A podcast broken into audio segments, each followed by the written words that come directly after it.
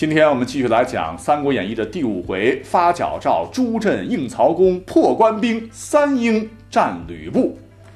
虽然说这一回的反面主角是吕布，但是吕布出动前，有一员大将名为华雄，在泗水关前大败孙坚，并杀死孙坚爱将祖茂。随后又在十八路诸侯面前镇斩上将于涉、潘凤，牛叉的是不要不要。直到关二爷提刀出战。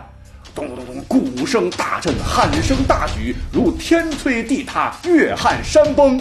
咔嚓，咕噜噜，华雄人头落地，才将其拿下，并留下了温酒斩华雄的千古美谈。可是，在真实的历史中啊，小说里斩华雄的时候，你猜关羽此时在干嘛呢？啊，正大摇大摆地陪着大哥刘备在公孙瓒那里兢兢业业地打工呢。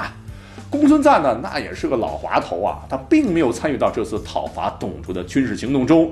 实际上，当年所有完成这一切的哈，那都是孙坚来搞定的。而且之后击败吕布，把董卓撵到长安等一系列的壮举，基本上也都出自这位江东猛虎之手。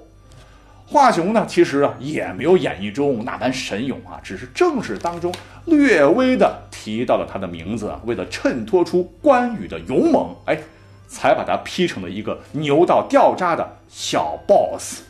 啊，华雄啊，华雄啊，当了这么多年关二爷的托，今天呢大力丸给你平反了。